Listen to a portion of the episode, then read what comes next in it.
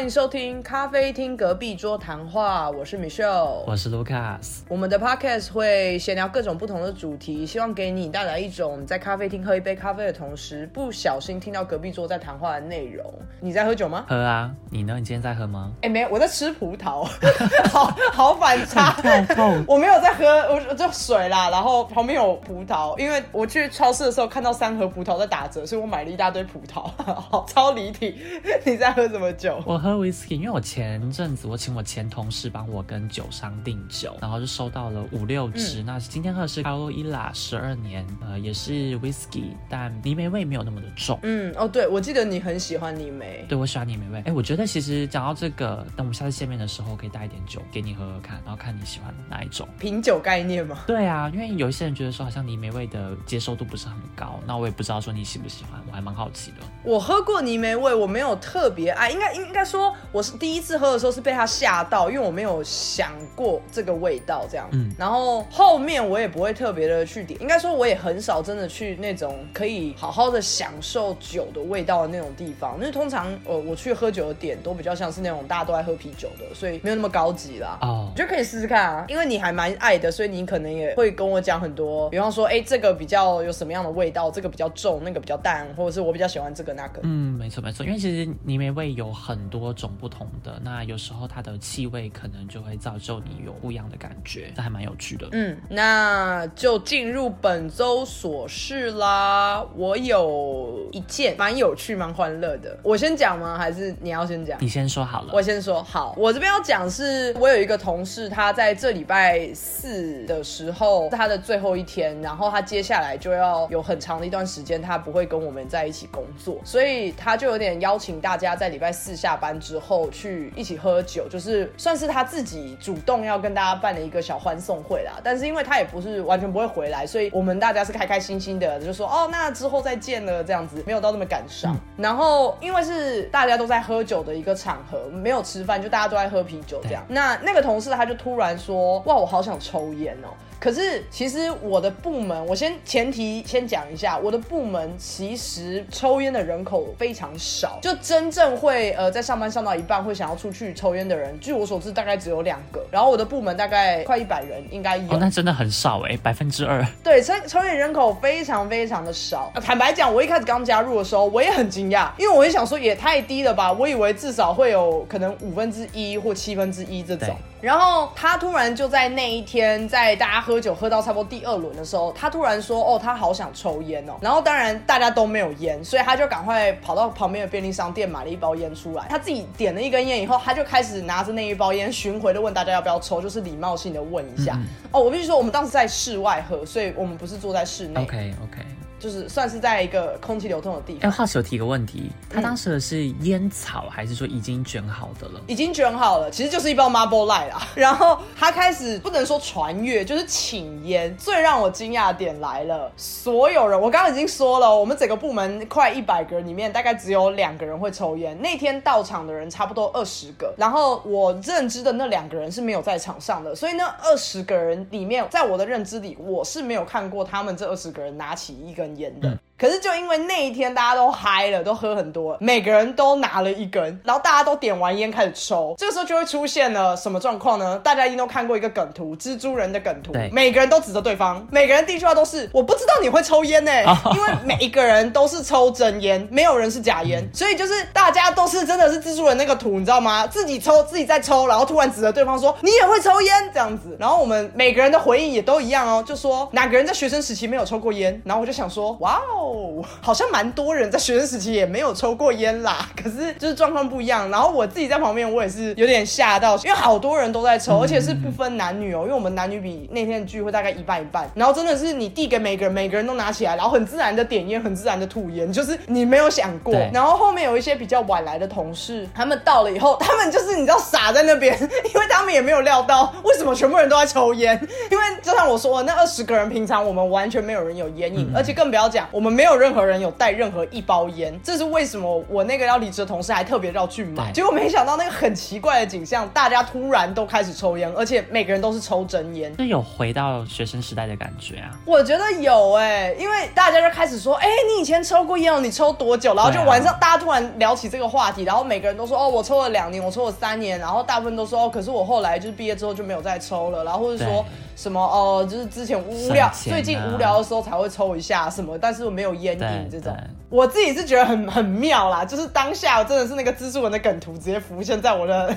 脑袋里面，就嗯，你们怎么就指着左右这样？嗯，你们在干嘛？这样子，就就一个小琐事跟大家分享。我刚刚会问你说是烟草还是卷好的烟，就是因为说我之前也有抽，但我是抽烟草的。我很喜欢就是把烟草放到一个纸上面，然后把卷起来，然后把绿嘴也也放进去，就觉得这个。刚好也很便宜啦，也是比较符合学生的预算。其实烟草真的便宜非常多，而且烟草强度其实不会有一包烟，因为你自己卷嘛，所以你可以控制你要放多少。没错。然后你大概也抽个差不多三四口，就差不多一一管烟草的卷的烟就差不多了。可是如果你是真的是买一支烟的话，除了它本身很贵以外，就是要会真的抽蛮久的，而且那个浓度真的蛮高的。对，而且我还蛮喜欢烟草淡淡的香味。然后因为你刚刚。讲到这些 parts，让我想到说，我有一次跟我前同事喝酒，就那天刚好我生日，嗯，我们就在我前公司附近找了一间酒吧，然后喝完了之后，我们大家都喝完，都喝到很开心了，然后要准备回家的时候，他就开始抽烟，然后我也很意外，我跟他讲说，哎，你会抽烟？我说我从来都没有闻到你身上有烟味啊，他就说，对，他在上班的时候是不会抽烟的，嗯嗯，然后我看他抽嘛，我就跟他讲说，那你也给我一根吧，他也很意外看着我说，你会抽烟？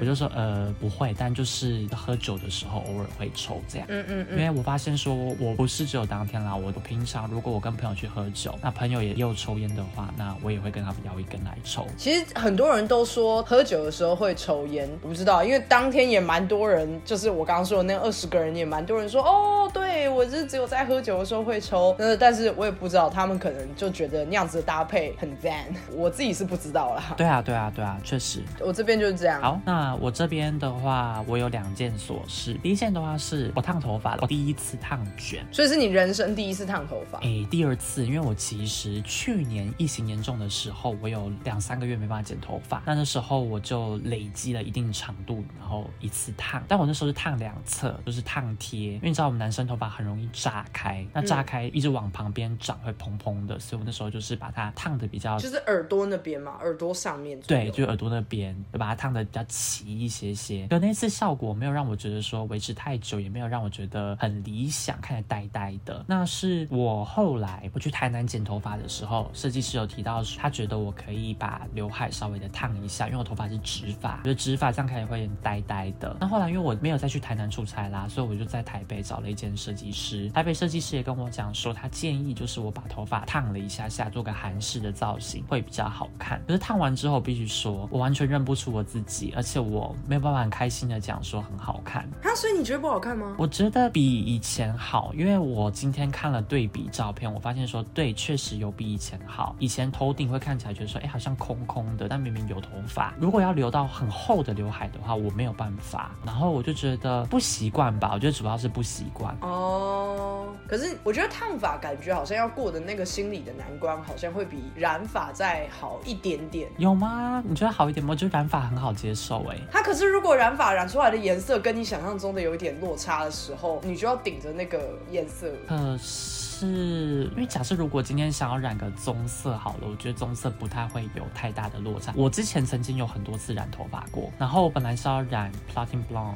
结果出来的是绿色草地绿，但我还是就是这样子去上班。哦，我我不知道啊，我我是觉得说，因为我我自己是没有烫过也没有染过，我只是想说，如果我染发，然后我要顶着那个颜色，然后因为又不太好维持嘛，会有布丁头的状况。对，可是相较起来烫发的话，好像比较不会出现，就是在它慢慢退回没有烫的之前的那个过程不会太奇怪，这样。哦，其实这个我也有问，对，因为我也就问设计师，就是染头发，就像你刚刚提到的，会有可能会断层，还蛮明显的。我说他烫头发也会吗？他说可以看得出来，但不会到这么的明显。嗯，烫头发又不能一直烫，可能每三个月、四个月才能烫一次。对而且对，烫头发超级贵，我们男生头发长那么快，我觉得还蛮不划算的了。哦，也是也是。对啊，我以为你有烫过头发，我没有哎、可是我其实一直有想过要不要去烫，因为我的头发是很贴的、很直的那种，几乎没有自然卷。那我知道头发很卷的人会很羡慕我这种，因为很卷的人他们也会有困扰，就是会打结啊什么的。可是我的困扰就是因为我的头型又加上后脑勺那边是蛮扁平的，嗯所以就变成又很贴的状况之下，会看起来你从后面看的时候会感觉这个人很没有精神。对对对因为他是完全没有一个弧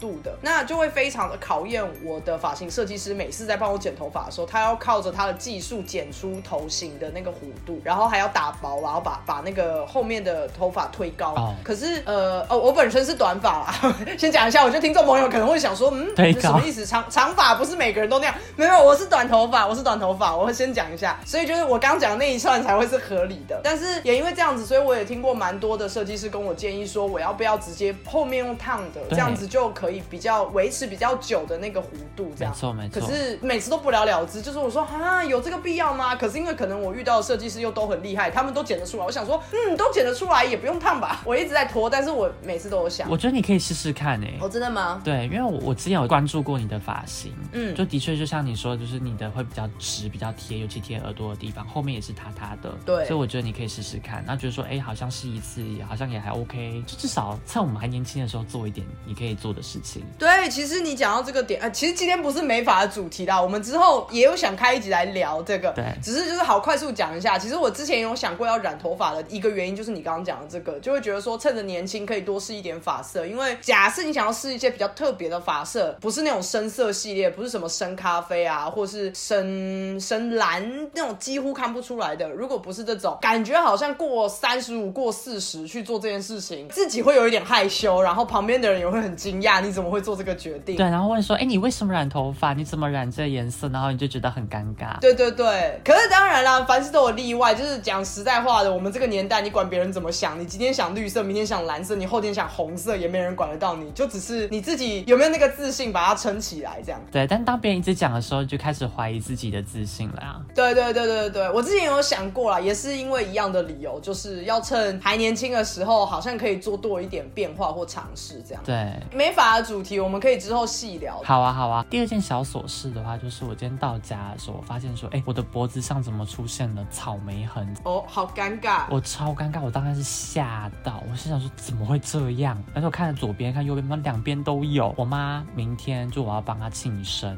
穿高领，怎么可能？现在台湾都还没有到这么的冷的季节。我今天光是在家里穿外套、薄外套，他们就觉得我很奇怪。那你要怎么处理啊？因为如果是淤青的话，很难就冰敷、热敷之类的吗？有那么容易消掉吗？其实冰敷、热敷不可能在明天会消掉，但我会跟他们讲说，就可能过敏，因为的确就是我的脚有时候也会有这种淤青的痕迹，这也是还蛮有趣的。我之前喝酒，我就想说奇怪，为什么我每次喝完酒隔天脚上、手上都有淤青？我明明没有撞到东西，你知道为什么吗？嗯，为什么？因为我我后来有回想，我想到说啊，因为我在喝酒的时候，我为了看说自己有没有喝醉，就是自己还有没有感觉，所以我会捏我自己的大腿，跟我捏我自己的手，有什么毛病啊？就因为这个关系 我第一次遇到这种人说，我不知道我没有喝醉，那我捏一下我自己好了。为了确保说自己还有知觉，自己还在，然后就捏得很大力。好，好吧，那你脖子那个真的是比较尴尬哎，或许搞不好也是你自己捏的，但是百口莫辩啊，因为那个位置大家看到的第一个想法就是哦是草莓，谁会想到哦是淤青，很难去解释说哦没有我的脖子撞到，这谁会拿脖子撞到？也是肩膀撞啊。怎么可能撞到两边？对啊，而且它很黑，它真的超黑的，我觉得很怪。尴尬哦，还是你就贴 OK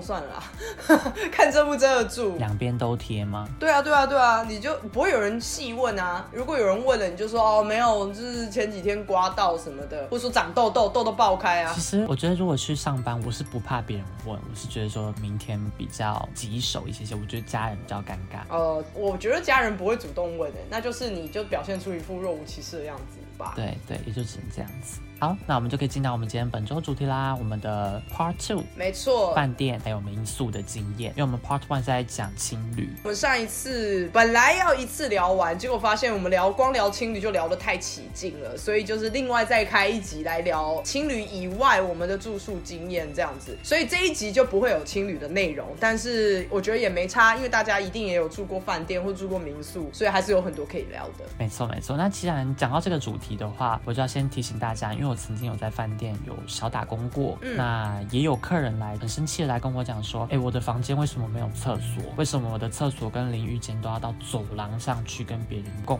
用？通常每一间都会有他自己的厕所，可是，在网站上面也会写的非常的清楚，讲说它的价钱多少。那有些人就会觉得说，哦，它很便宜，他就直接下定。老旧型的饭店常常会有这种一两间是没有厕所的房间。我其实也遇到一个蛮诡异的跟蛮棘手的状态。因为那客人很生气，客人是从中东地区来的，他们讲说他们没有办法接受这样的房间，然后他们又拿着行李箱，然后进到房间去，然后过没多久，他们又很急着说他们不住。那时候我就觉得很怪，因为刚好那一阵子又是比较多恐怖攻击，虽然这样讲就是好像听起来蛮有 discrimination 的感觉，可是毕竟他们的行为真的太诡异，进来然后带个行李箱，然后说说还要出去了，不住了，要我退他们钱。那后来我还是没有退钱，因为我也。没有这个权限给他，我就跟他讲说，那如果你不住的话，那也就只能这样子。他们很强势，他们逼我签切结书给他们。就题外话了啊！等一下，你不是只是一个打工的人吗？对，可是那时候我是做柜台，然后他们就逼我签了一一张纸，跟他们讲说，就他们没有要使用这间房间，然后饭店要退钱给他。然后后来隔天早上，我跟我的饭店老板讨论到这件事情的时候，饭店老板就讲说，没有哦，我们没有要退钱给他哦，就算你跟他签，那也也不代表什么呀，也你也不用赔钱。哦。他说，因为我们的饭店 Agoda 或 Booking.com 上面就写的很清楚，这间房间是没有厕所的，没有卫浴的。好可怕哦。就是我刚刚前面你在讲，我就觉得说，好像这不是就是在订房的时候你就要注意的嘛。可是后面听到就是，既然他们开始怎么叫叫你签切结书，而且如果我换做我是你的话，我只是一个打工的人，我应该会怕的要死哎，就会我会很想要想说，经理经理经理，我当下很怕啊。晚上的时候他们又都不在，我们毕竟也没有到那么规模的那么大的饭店，又不是五星级的，嗯，好像三星左右而已，所以就只有我一个人。想要听 Lucas 打工的事情的话，我们前面有一集是在聊我们以前打。工的经验，就是他在饭店打工的事情，那边也有聊到，所以如果想要听的话，可以去听那一集。然后我现在要讲的事情，就是你刚刚提到说，在订房的时候要很小心的去看有没有厕所这一点。我差一点点也订到没有厕所的房间，就是我之前也有聊过，说我有一些好旅伴，详情请去听旅伴那一集哦。好累，一直在一直在 呈上文的那种概念。我去旅伴，我旅伴有一群很好的旅伴，然后我们当时就是我说我们会分工合作，大家负责不一样的部分嘛，所以我。记得有一次我们在计划某某一次的旅行的时候，因为我个人通常是负责交通的，所以我就全神贯注的在看交通的资讯，还要买票啊、坐车怎么换车这些。然后我有另外一个呃朋友，他就是负责房务嘛，他就在那边看订房网站什么的。然后他就看到一间，哎，物超所值，然后图片也超漂亮，然后看起来房间里面也是该有的都有，然后也很大。然后我们他就他就他就说，哎，我找到这间很棒，你们觉得怎么样？那因为大家都在各司其职的状况之中，所以我们就只是瞥一眼，然后看到那个图片，想说，哇，好大一间哦，然后又有这个又有那个，我们当时说，哎，好啊，好啊，好啊，就这间。然后就在我们正要定下去的那一刻，那个人突然说，等一下，我突然看到这边有一句话写说没有厕所。然后我们想说，怎么可能？因为他的房间超大，就是大到一个你会直接忽略掉说他一定有厕所的那种程度。它不是那种很小一间，所以你会先天的觉得有一个。假设说啊，这么小一定没有厕所，我一定要跟人家共用，我一定要走到哪里去？可是他的房间超级大，所以我们就想说，那一定有厕所，我们就没有太特别看说他房间设备的那一栏。可是其实后来是我朋友要订的最后一刻，他才看到那些。然后，但是那民宿也很好，是他在那个介绍的最后一行有写说，请注意本房型里面并无厕所。嗯嗯嗯嗯。还好我那个朋友有看到那一句话，然后我们就说不行不行不行不行，那就这间就就删掉这样。对。然后我们当时。时我们就觉得说，还好看到这句话，因为我们都会有一个假设，觉得说一定会有，没错没错就是啊，我。们都看到这么大间的一定有，就差一点点，我们就也是面临到一样的状况这样就。真的都要看得很清楚，而且其实下定的时候也要看说是不是能够免费退的。哦，对对对对对对，这个也很重要，就是订房网站上面很重要，就是什么时候、什么时间点可以退，有没有含早餐，对然后退款的话会退多少？因为我好像有看过，就是有些也会跟你讲说，一比例之类的。对对对对对，就几号到几号中前，对你会退到全额，再来是可能七折，然后五折什么之类的，就是这些都要看得很清楚。没错说实话，我相信以你打工的时候，一定也会有很多，我可以叫他们 OK 吧，就是没有看清楚，然后去跟你凹东西的，那真的很烦。当然，因为我有一份工作是客服嘛，嗯那我们也有很多活动，也是要看他他能不能取消的。嗯活动出发日前七十二小时免费取消，或是二十四小时免费取消，或者说他会有他的一比例，每个活动都不一样。那很多客人都没有看清楚就直接下定，然后讲说要取消。那有一些活动是 no cancellation 的，我就跟他讲说这个活动没办法取消，客人就会很生气。那事实上这些活动网站上面都写得清清楚楚啊。依照我个人经验啦，打工经验，然后还有个人的住宿经验以来，我就觉得说对于 TNC 的部分，就是所谓的 terms and conditions 这一块，我会非常的注意。嗯嗯，好，那饭店的话，继续讲下去好了，因为既然我们都讲到饭店了。对就是我曾经住在一个饭店，就当时在伊比萨，然后是西班牙的一个电音岛，那个饭店非常的厉害，是五星级的饭店，因为那个岛非常非常的贵，真的超级贵，因为电影岛消费本来就很高，可能一个晚上好几千欧元哦，我是说几千欧元的费用，我甚至看到一个晚上八千欧元的，好贵，对，而且一个房间而已哦。是别墅是不是？八千欧元是多少钱呢、依照我当时快要四十，所以那时候可能是快要三十万左右。天哪！很多张机票可以买超多张机票。都可以买机票了，我的天哪！对啊，头等舱都可以买咯。然后那时候我就找了一间饭店嘛，想说，哎，怎么那么的厉害，五星级的饭店哎，我也是没有看清楚。我那时候已经蠢蠢的到了机场，OK，我要怎么去饭店呢？我又打开我的 Google Maps，我发现说，Oh my God，那个饭店就是距离机场是二十公里远，然后只有一条路而已。那当时晚上我就直接搭 Uber 过去，我就想说，好吧，没关系，我就搭 Uber 去。你你还叫得到，已经很不错了，这是第一个点因为毕竟是机场，机场会比较多。啊。对，好，机场可能可以。对，然后后来我就 check in，我后来发现说奇怪，这个虽然说是五星级饭店，怎么看起来好像也一般般，没有到这么的高级的感觉。后来我睡了一晚，然后隔天想说好，那我还是要回去市中心啊，因为我住的地方毕竟就不是市中心，怎么办呢？好，尴尬的来了，因为当地没有太多的公车、大众交通工具，那边是没有捷运的，没有地铁的，没有轻轨，什么都没有。它的公车我有看到公车站牌那四个小时一班，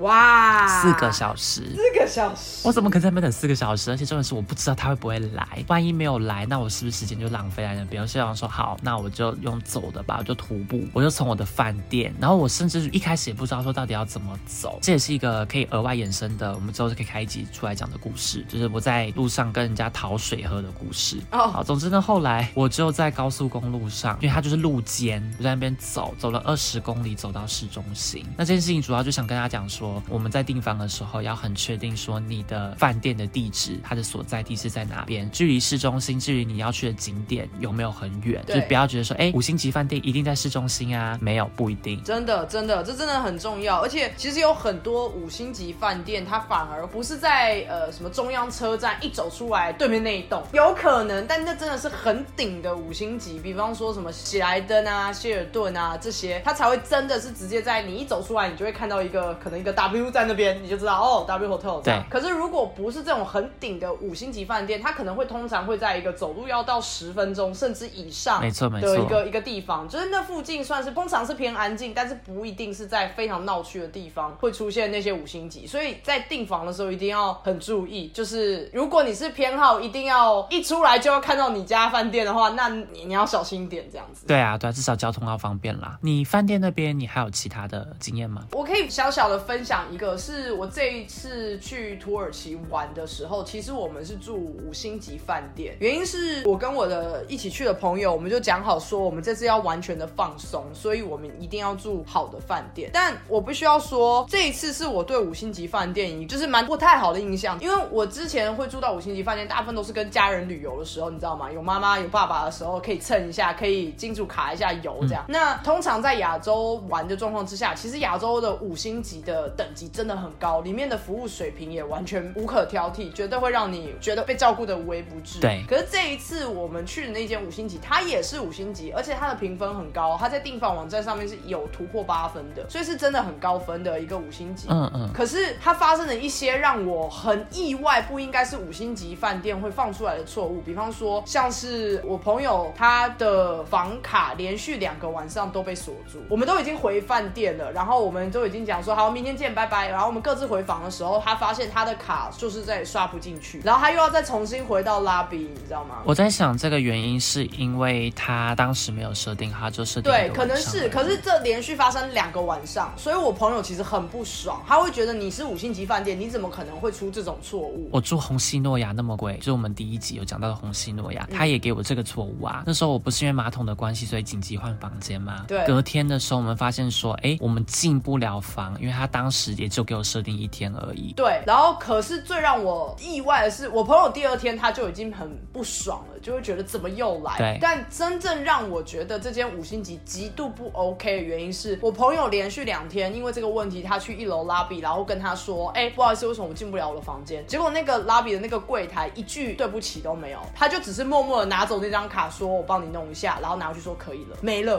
然后我朋友就觉得说，哈，你好歹跟我说抱歉，我们今天打扫的时候可能疏忽了，或什么之类的吧。对他们一句话都没有讲，然后我朋友超级生气。然后其实还有一个附加上去的，就是我们那个时候我们到土耳其伊斯坦堡机场的时候，我们是请饭店安排计程车来接我们，以后直接到饭店。嗯嗯那那笔钱我们是还没有付的，因为当时他们也说可以 check out 再付。结果就在我朋友第一天晚上发生这个状况，他在一楼拿卡下去，然后那个人说：“哦，我帮你看一下。”然后在他看那张卡的过程中，那个柜台竟然还说：“哎，你是不是计程车钱还没付？还是你现在付一下？”然后我朋友超级北送，因为我朋友会觉得说你会不会看场合啊？我已经受到这个困扰，我们很晚回去嘛，都快要十二点才回去。他说我已经回来，我很累了，然后我已经在一个五星级，我不觉得这是一个这么基本的会发生。好，发生就算了，那你还没跟我道歉说为什么会发生这件事，然后第三个你还跟我要前面某一趟的服务的钱，我没叫你赔我这个服务的钱就已经很不错了，你还在这个时间点，然后我朋友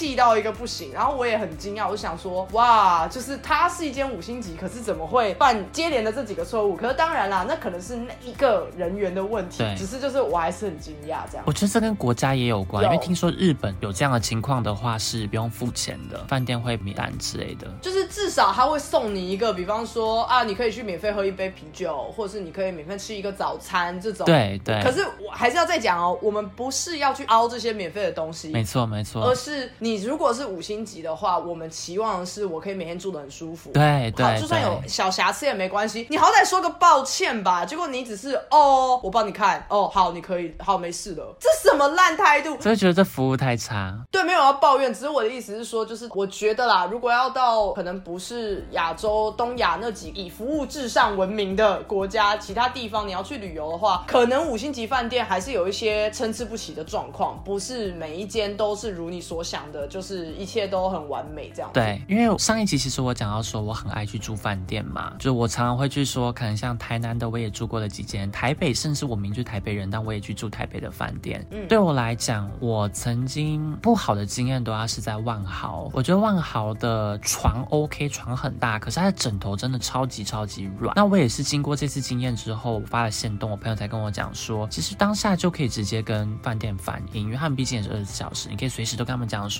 哎，我觉得饭店枕头太软，那请他们送上来多一个，或者是说换另外一种材质的枕头，有一些会比较软，有些比较密的枕头。哦那，当天晚上我没有去做任何的反应，我就是呆呆的想说，呃，打电话也很麻烦，而且其实我我旁边当时也有人，我不想就是吵到他，但实际上我还是有吵到他，为什么呢。对我一个晚上在他旁边，我从他的左边，然后翻到他右边，跨过去，然后再把他的手拉过来，往我身上。哎，你们是睡同一张床，还是你只是两张单人床？我们睡同一张床，然后哦，那那会更影响。假设我本来睡床的左边好，然后把他的手拉过来，就是这样子，我可以就是在他怀里面这样睡。嗯嗯嗯。后来我觉得说这这枕头真的太软，所以我又起来到他的右边去，然然后再把他整个人翻身过来转过来，然后就睡了没多久，我又再 我又再到对面去，然后这样子一个晚上真的弄了应该有十次，然后隔天早上就跟他讲说，我昨天没有睡好，我觉得枕头太软。他跟我讲说，嗯，我也觉得。他说怎么会这样子呢？就是为什么好像我们一个晚上那么的贵，然后还睡得完全都没有睡眠品质的感觉。我觉得你朋友人也蛮好的，我觉得我以为他会回说，嗯，我也没睡好，因为有一个人一直把我翻来翻去。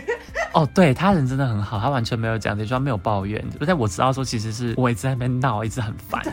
他应该会觉得说，其实我本来睡得着的，我不是枕头的问题。对，没有错。然后讲到饭店，因为加分的饭店，我这边有列了一些条件啊。我觉得说一个好的饭店是一定它要有个 bar，就是不管是一楼还是它的可能餐厅，我觉得都一定要有一个很厉害的 bar 可以去。我觉得调酒是有没有是无所谓，可是基本的像基酒，就是所谓的 whisky，不可以太少样。因为我曾经住过五星级饭店，它的 whisky 只有四种而已，就非常非常的少。那对我来讲就是很像应付的啦，那不太有一种专业的感觉。哦。第二个加分的是健身房，因为我都会去饭店使用健身房，或我我会去游泳池拍照。但健身房对我来讲是真的是必要的东西。那还有加分的项目就是浴室，它的莲喷头是属于那种洗澡的时候可以把莲喷头固定在墙上。可是我遇过像万豪，万豪比较好是说它可以有自动洒水这种像花洒的功能。我觉得那个很加分哦，我知道天花板洒下来的那个，对对，没有错，那个很舒服啊，很像就是在水中下雨的感觉，嗯，很像在怎么说，很像在很像下雨然后在外面走路的感觉，嗯嗯嗯嗯嗯嗯。然后我也曾经住过饭店，是他们很瞎，没有来帮忙打扫，就是床单那些没有换就算了，可是连垃圾都没有收，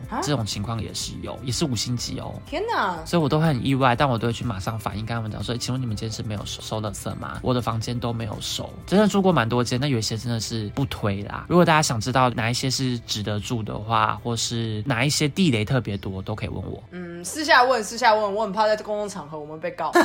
可是我觉得加分的饭店这个东西，应该说每个人的需求不一样，就是看你会不会真的想要去享受饭店的设施这样。因为对我个人来讲的话，我觉得很加分的。以五星级来讲，我们就先讲五星级饭店。我个人觉得五星级饭店一定要很加分。第一个点是你的毛巾。一定要给的很够，虽然这听起来好像是很基本的，可是我也有遇过那种，就是真的，他觉得你是一个人住，他就真的只给你一条大毛巾，一条小毛巾，就是这这种概念，就是明明他应该可以是给两人份的东西，他因为知道你是一个人住，他全部都只给一个人份，然后我就会觉得也太小气了吧？你不是五星级饭店吗？有有差是不是？就我的第一个反应是这样啊，可是可能他们只是觉得说，哦，你就一个人嘛，就是他可能没有恶意，只是我会有一点翻白眼，会觉得说也太扯。我觉得如果你今天是双人房的话，两。两套是基本，因为有些我甚至会看到会多给，可能给到四套的。对对，我觉得多给那那就是那谢谢。可是就是对我来说，你至少要给我到两套，因为其实我就算我一个人住，也一定是原本是可以住就是一个大双人床，所以一定也是两个人可以住的手备范围嘛。所以这是我个人觉得很基本的。但是后来我才发现，不是真的那么基本，不一定每间都是这样。你如果是在亚洲服务至上的一些地方住的话，永远不会发生这个状况。可是欧美的话，可能会不小心发生这种，尤其又是你选。的五星级不是大品牌的五星级，大品牌绝对不会有问题。可是如果是比较没有名气一点的五星级，这可能会发生。然后我个人还很在意的第二个点是早餐，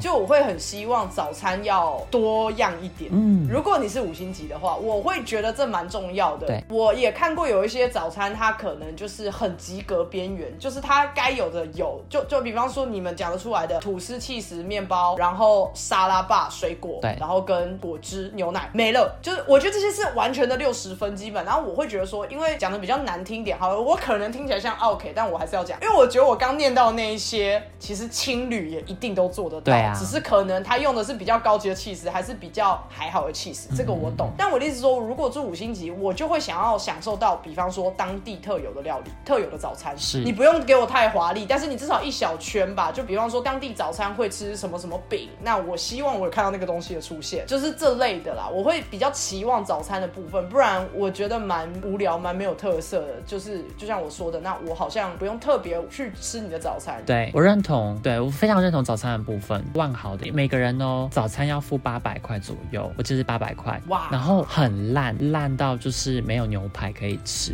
等下你小心被万豪告。虽然你今天一直在讲万豪，然后你有刚刚有讲加分的，但是你现在讲的第二个扣分的，这个 是真的。因为我我们我跟我朋友们还有曾经住过万豪的朋友，然后我们一起。起讨论，我们都讲说，哎，那边早餐真的不 OK。我对于吃还算是小小的会在意啦。对，就是我没有要求到你需要有一个什么厨师，然后特别可以帮你做一些菜，我没有要求到 buffet 的那种程度，但我希望看到的是特色，就是可能当地的特色，对而不是只是一些我刚刚讲的那些基基本款的东西。对，而且其实你知道吗？我就觉得说，因为你刚刚既然讲五星级要符合它的品质，我自己用从品质的角度来看，我会觉得说，你不是只是让客人觉得说 OK 这样子及格而已，你是要让客人有种惊艳的感觉，这才是五星级它自己的意义。嗯，我问你一个问题哦，因为这个问题呢，其实就是我去土耳其这次旅游的时候发生的。嗯你会觉得五星级如果他特别提供了你一个你可能原本没有预定的一个服务，比方说你预定的房型原本是 A 房型，然后他突然帮你就是安排到 B 房型，对那可能价格大家来讲不会差太多，可是他自己做的这个举动，你是会高兴的吗？他没有问你哦，就是他没有他没有事先问你说，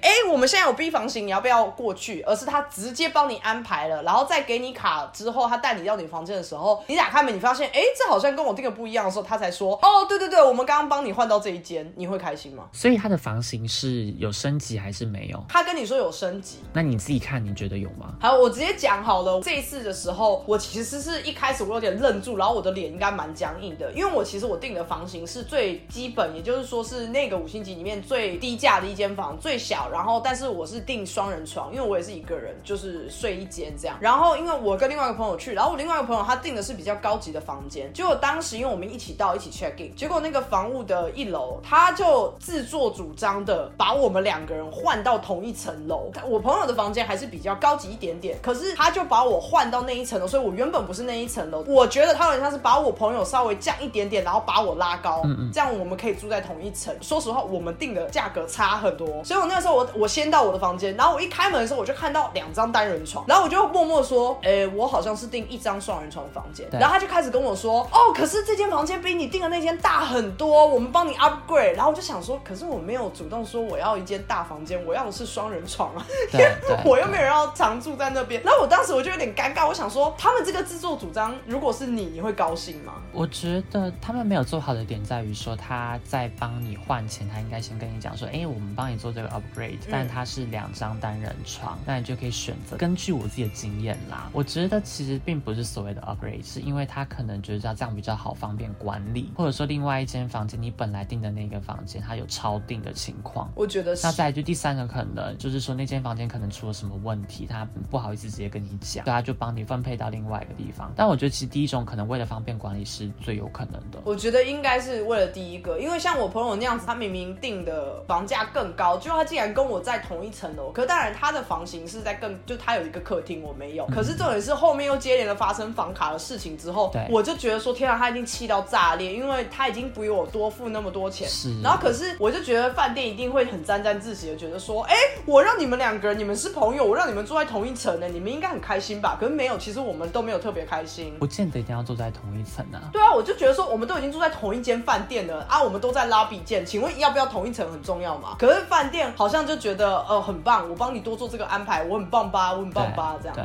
不过根据我就是住饭店的经验啦，我也会去跟饭店沟通。但我之前出差很常住其中一间台南的饭店，那依照我们付的金额，我可能得到的房间实际上是要很小间的，但我很常去住，所以那间商旅都会帮我 upgrade。嗯他有一次给我四人房，然后还有带有阳台的，非常非常大，四张床。哇哦，很赞哎。那我个人会觉得说，OK，我不一定要四张床，因为对我来讲，我就睡一张。可是我觉得很棒的是，我因为我有阳台，我多的阳台可以去。对那包括说我住烟波也是，因为有阳台的房间，当然一向都是比较抢手的，所以我会跟我的业务讲说，那请你帮我排，看能不能登记住阳台的，因为毕竟我在里面住了也好好久了，我都没有住过有阳台的房间。那他也是有帮我安排，所以我觉得这种东西是可以沟通的。对，我就觉得说，所以我的点是在于说，我刚刚要问的那个问题，其实是如果当饭店没有在事先询问过你，然后但是他却觉得他帮你为你着想的做了一个举动的时候，你会反而还跟他吵说，哎，我没有要，哎，还是你会就觉得好啦好啦算了。如果真的很在意的话，我就跟他讲，哎，看到底这个在意程度啊。我当下就直接讲哎、就像我说的，他就讲出了刚刚那个结论，哦，我让你们住在同一层什么的。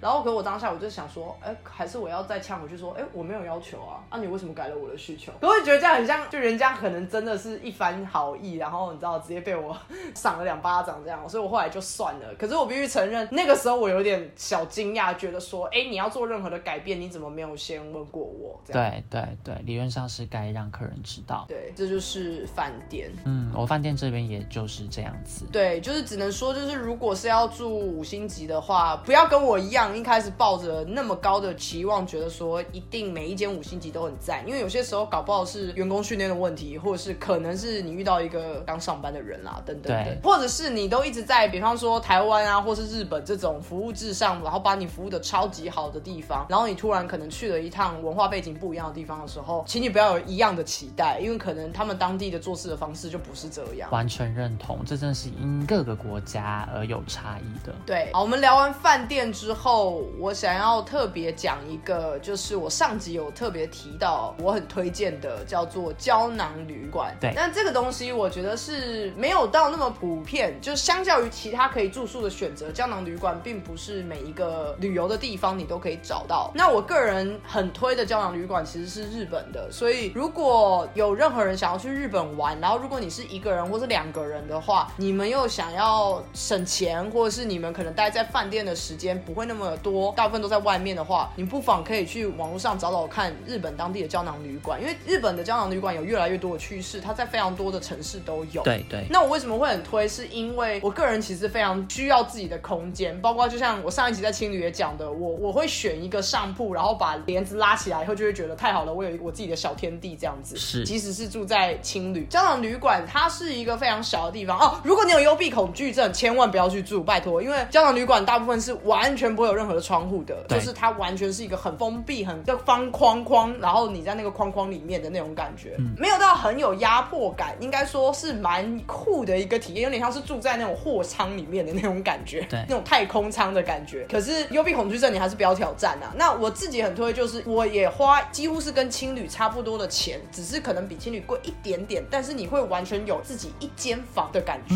所以我自己又觉得很棒。加上日本的清洁，其实它会清的非常的干净。就像我说的，我其实是不 care 一个房间大小，我其实比较 care 的是我的床睡得舒不舒服。所以当时我去住了胶囊旅馆的时候，我就觉得说哇超赞的，我可以有我自己的一个房间，然后我所有东西我都可以放在里面，我也不用怕被偷。对我来说，它其实基本上我是一个很满意的一个饭店。我甚至觉得它搞不好比其他地方的饭店都还要好，因为它可以帮你弄得很很像商旅的感觉了。对对，又很便宜这样子，又加上很多的香港旅馆，它的经营模式会比较半自助，就是你可能只有在 check in 的时候会有柜台那个人给你一个钥匙，然后其他全部都很像是你去健身房的那个状况。哦，对对，你会知道说你走到那边走到底就是淋浴间，淋浴间旁边有一个化妆间，然后走另外一头可能是一个厕所，全部都很像是半自助的状况，你不太会看到那么多的防务人员。那这一点其实我觉得也很棒，这很适合一个很内向的人去住，因为你完全不用怕你遇到任何人，或是要一直问问题，因为你几乎所有问题的答案都会可以在墙壁上面，它都会一直有很多的指引这样子，所以我觉得非常好，推荐给你想要省钱，但是同时之间你又想要有自己空间的人，你在旅游的时候可以不妨去查一下你旅游的目的地有没有胶囊旅馆，然后我还蛮推荐你可以去试试看。OK，你有住过吗？胶囊旅馆？我其实上一集的时候想说我有住过，可是我后来想想，其实我住的不算胶囊旅馆诶。什么意思？就是我住的那个其实叫算青旅，只是它像是胶囊旅馆的外形，床型也像。嗯，哎，那也蛮好的。对，就是我说的 Space In 太空舱。哦，但还是想不到有有没有算有住过，就算有吧。嗯，我觉得我我懂你意思啊。其实现在有一些青旅，它的确也会包装成比较偏向胶囊旅馆，或是胶囊旅馆长得很像青旅。对啊，很难去区分，因为这两个东西的价位真的很像，所以可以理解你为什么会不知道自己有没有住过。终于要聊到民宿了，可能很多人会很意外，我们怎么把民宿放到这么后面哦？其实不瞒大家说，我住民宿的经验蛮少的。哦，我也是，所以我把它放在最后面。哦，真的吗？以台湾来的话，我有住过比较多民宿，但以国外的话，我住比较少。你先讲好了，我等一下再来解释为什么我比较少住过民宿。好，我住过两次民宿，一次在奥地利维也纳，然后一次在法国的巴黎。我今天想讲的是法国巴黎的部分。嗯，我跟我学妹就找了一间 Airbnb，然后在出发日前，我就有先跟房东讲预计几点会到。到巴黎后，我就发了讯息给他，请他帮我们开门。他没有立刻读讯息，我跟我学妹就先在附近晃晃。后来见到。到面的时候，他就把钥匙从地毯底下拿出来，然后东指指西指指，但语言不太通，就觉得有点鸡同鸭讲。我们也没有想太多。然后后来呢，我们进房间之后发现说，哎，那房间真的很糟糕，就是那时候是冬天，很冷，我们的房间完全没有暖气，然后里面又不能吃东西。你能够想象法国巴黎没有暖气的时候是真的很可怕的。欧洲没有暖气，这会死人哎！它本身有这个装置，可它没有打开就说坏掉了。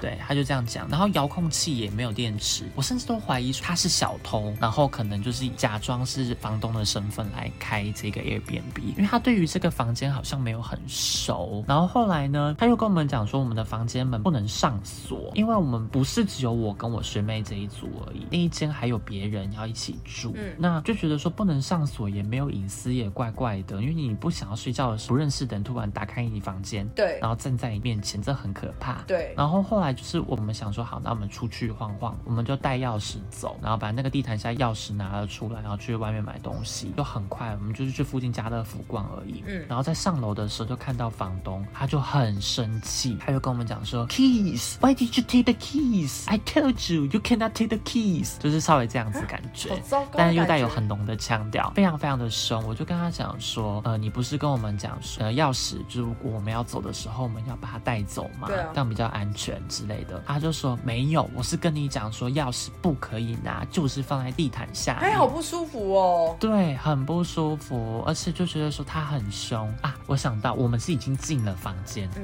我在上厕所，然后我学妹在跟他沟通，我们有把钥匙放回去地毯了嘛，他就打开来，然后跟我们讲说你们为什么把钥匙拿走？然后后来我就赶快上完厕所跟他讲说你你跟我们讲说钥匙带走的，啊，他就说没有，我跟你们讲不可以带。然后他后来就又很生气的他出了门，然后出了门的时候我。就跟我学妹越想越生气，觉得凭什么这地方那么的烂，没有暖气，然后不能锁，然后不能在整个房子里面吃东西。对啊，这个我会给他很低分诶，他态度还很差。对，因为很凶。他那时候其实我有看到，就是他差点就是想要冲过去，学妹要去打他的感觉，就很可怕，非常非常的可怕。然后我就跟我学妹讲说，我们不要住了，我觉得这个地方不太 OK。嗯，然后呢，我们就把自己的行李都拿走。欧洲都是这样子，就是你的门只要一关上，就会自动。上锁，我们就把地毯打开，我们发现说，哎，他下面没有钥匙，哎，那他不是说钥匙不可以带走吗？他怎么把钥匙拿走了呢？对啊，那拿走了的话，意思是不是说我们就不能出去？因为我们如果出去的话，我们就进不来了，是要把我们关在这边？是软禁哦，对不对？因为我们这样出去的话，假设如果我们还要回来，我们是进不来房间的呀。我觉得好怪哦，我觉得超怪。然后后来我们就附近立刻找了一个饭店，刚好很幸运有找到，不是很厉害的饭店，但至少找得到。那我们也可以在那边待了。两三晚，那我们就很生气嘛，就跟饭店的人讲说我们被赶出来，因为我们确实算是被赶出来。然后后来我就联络了 Airbnb，还有联络他那个房东，他就说我没有要接受退费，我不给你们退费，你们自己离开的。那后来还是联络 Airbnb，然后跟 Airbnb 讲清楚说他很凶这件事情，然后可能是有什么 misunderstanding，但他就是嗯把钥匙拿走了这样。那后来有退，哦，钱有退，没有退全额，但至少退个百分之八九十。那还行哎，那这样的话 Airbnb 也做的不错，对，他们是有真的在听的，他们有。倾听，因为他们毕竟也没办法去看说到底谁讲的对或者谁讲的不对，他们是有把这个钱就是有推给我们。刚刚会说我觉得 Airbnb 很不错，就是现在有很多这种第三方平台，就比方说我如果上 Amazon 买东西，啊，如果我那个卖家是个骗子，Amazon 大可说关我屁事，我只是提供这个平台，是我只是拿 Amazon 当一个例子，我不是说 Amazon 的态度是这样，可是就像是 Airbnb 跟 Food Panda 每天有一大堆争议，然后或者说什么订单不见啊，店家不见啊，然后或是送货的人送餐的人自己把它吃掉，然后但是你很多。时候你也是看到这些平台就是两手一摊说哦不干我的事啊我无法负责这样。我反而遇到的都是平台会负责哎，就是食物平台他们会就是给个 coupon 或是直接退钱哎。我的意思是说，不是每一个平台都愿意做这件事情。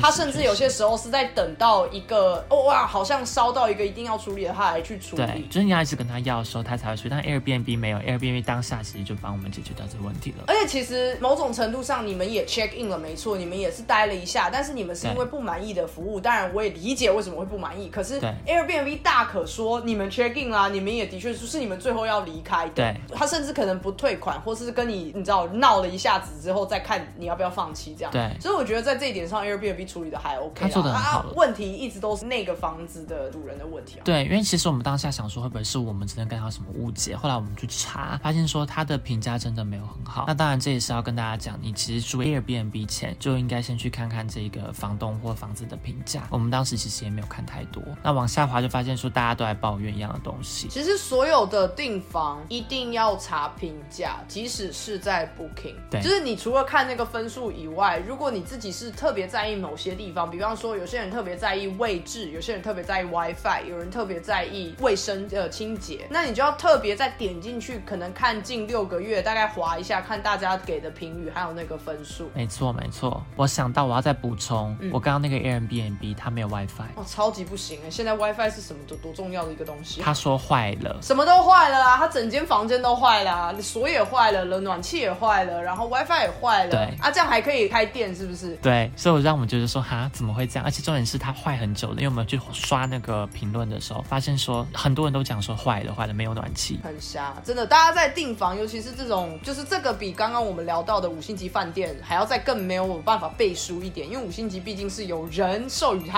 几颗星嘛，对所以这是一定程度的保证。可是像 Airbnb 啊，或是民宿啊这种，真的要多去看网络上面大家的分享，或是住完后的感想这样子啊。我要特别讲一下，为什么我很少住民宿哦，因为我觉得台湾其实有非常多很棒、很漂亮的那种民宿，花莲完美民宿啊，或是包栋民宿、独栋的什么的都有，真的很多，近年来越来越多。那我没有住到的原因是因为第一个真的很热门的超级无敌难订，因为我通常我都是最后一刻才来订的人，所以就什么要出游前一两个月我才来订。那那种超级有名的，绝对在三个月以上就已经被订光了，这是是第一个点。为什么我没有住到？第二个点是那些真的看起来超级漂亮，实际上服务也超好、超漂亮，就是评价超级高的那些也没有多便宜，很贵啊。那些有些比饭店还贵了。然后我就会觉得，哦，不行，只是因为有时候这种地方他们没有饭店，他们的饭店非常的少，所以大家会去住民宿。或者是你有自驾的需求，你有一个车位的需求的时候，那或许民宿就是你们是一整群人的状况之下，尤其又是一整群年轻人，或是你有带小孩子，那可能会比较适合。对因为我如果在台湾玩，有些时候我可能跟比方说我父母一起出游的话，其实我父母是还是比较偏饭店那一派的，就他们会不相信民宿，他们觉得哦民宿的期待落差可能比他们想象中的大。嗯嗯嗯，所以他们就是他们如果有选择，就会说那就住饭店就好了，为什么要住民宿？所以这也是导致我一直都没有那个机会。这也是为什么我在上集里面有提到说，我其实一直很想要约一群朋友，然后尝试包栋民宿，因为我会觉得那很有毕业旅行的感觉，很开心这样。是。那你之后你还有特别想要尝试什么样子的住宿吗？或者是你在玩的时候，你会比较倾向于先往哪一个方向下手？如果没有预算考量的话，我会想要继续去饭店。但如果假设是